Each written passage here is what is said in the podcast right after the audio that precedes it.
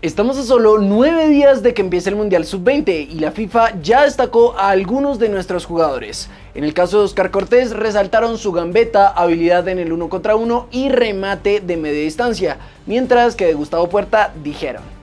Es un centrocampista extremadamente completo, capaz de causar un impacto en ambas áreas. Con personalidad y carácter se hizo a cargo de matizar las ausencias que Colombia sufrió en el sudamericano y se cargó la responsabilidad de hacer un equipo que creció a partir de su visión y panorama. Fue el encargado de conducir y construir desde el fondo con un arsenal de pases en corto y en largo que dictaban los tiempos de su conjunto.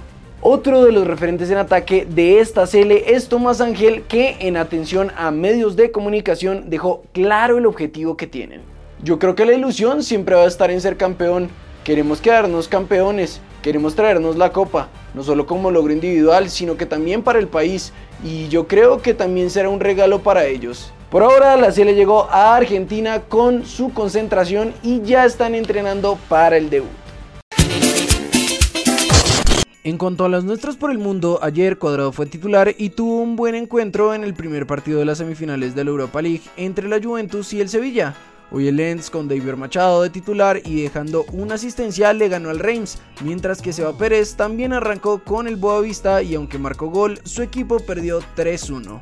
En la final de la Kings Cup en Arabia Saudita, el Al Hilal sin Cuellar se llevó el trofeo y aunque no tuvo minutos en la final, por supuesto que nuestro crack es campeón, pues fue crucial en las fases anteriores. Nos vamos a España, pues el Tigre volvió a los entrenamientos con el Rayo Vallecano, según publicó el medio Unión Rayo. Poco a poco el Tigre volvió a pisar césped para encarar lo que queda de temporada. Después de varias sesiones fuera del gimnasio, se ha puesto a punto sobre el terreno de juego para volver con el grupo. Este viernes ha completado su primer entreno de cara a volver a estar contra el Betis, aseguraban.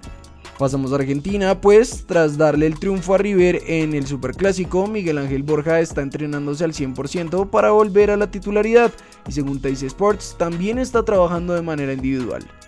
El colombiano comenzó hace una semana a entrenarse por su cuenta en Acumen Sports, un centro especializado en el que han trabajado varios deportistas de alto rendimiento, e incluso con pasado en el millonario como Radamel Falcao García, Teófilo Gutiérrez y hasta Rafael Santos Borré.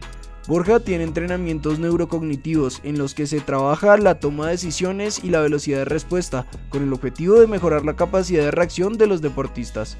Pasamos por México, pues anoche dos de nuestros cracks tuvieron actuaciones increíbles. Hablamos de Camilo Vargas que atajó un penal y de Julián Quiñones que le dio el triunfo con su gol al Atlas en el partido de día de los cuartos de final de la Liga MX. En cuanto a los partidos de nuestra liga, Unión Magdalena y Chico empataron a cero, mientras que Millonarios venció a Alianza Petrolera 1-0 con doblete de Vargas y uno más de Leo Castro. Pero más allá del resultado, conocimos la historia de Miguel Ángel, un fiel hincha embajador con una enfermedad terminal y que tenía como uno de sus últimos deseos conocer a los jugadores del club algo que logró antes de que los equipos saltaran a la cancha y por eso cuando terminó el encuentro Juan Pablo Vargas contó cómo vivió el momento. Creo que todos estábamos callados. Eh, cuando terminamos de hablar con Miguel Ángel, nadie quería decir una palabra. Es un momento bastante difícil ver, ver una persona así, eh, más por lo que nos dijeron eh, que iba a pasar con él, que iba a suceder. Macali se lo dijo cuando íbamos a salir en, al partido, dijo, juguemos este partido por él, porque va a ser su, su último partido en la grada, está feliz de estar acá nos va a ver y, y dediquémosle ese partido a él. En los encuentros de ayer, Medellín y Once Caldas empataron a dos, mientras que Nacional le ganó 2-0 a Santa Fe, que tras este resultado se quedó sin técnico, como lo confirmó su presidente. Por otro lado, Hugo Rodallega habló sobre esta situación y dijo: como jugadores tenemos que asumir la responsabilidad. No solo es el entrenador, por ahí se dice que se corta por el hilo más delgado y él es la cabeza a cortar, pero que quede claro que los jugadores no podemos hacer caso ajeno a la responsabilidad, debemos asumir. Por ahora se confirmó que Gerardo Bedoya queda al frente del equipo hasta que se acabe el semestre.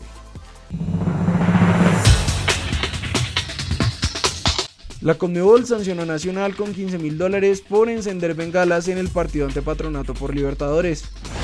Steven Mendoza marcó gol en la victoria de Santos 3-0 ante Bahía. Junior rescindió el contrato del chino Sandoval por actos de indisciplina, pero le ayudará en su proceso de rehabilitación con el alcohol. Además confirmaron procesos disciplinarios para Pacheco, Aidar, Albornoz y Ortiz. Cracks, hoy no vamos a tener comentario destacado, sino promoción de las últimas cosas que han pasado en el canal y es que ayer subimos un especial sobre un jugador que fue abandonado por la selección Colombia y por su equipo y se retiró del fútbol a los 29 años y quizás esa sea la por la que no prestan a muchos de los talentos jóvenes. Y aprovechando que estamos con esto del Mundial Sub-20 pues ahí puede que esté una explicación. Por si lo quieren ir a ver se los dejamos en la pantalla final. Y la otra cosa es que salió un nuevo capítulo del podcast que tenemos junto a mi primo y otro amigo. Así que si lo quieren ir a ver pues están más que bienvenidos para allá. No siendo más entonces recuerden que siempre leemos todas las cosas que nos dejan por allá abajo y que nos vemos mañana en el siguiente video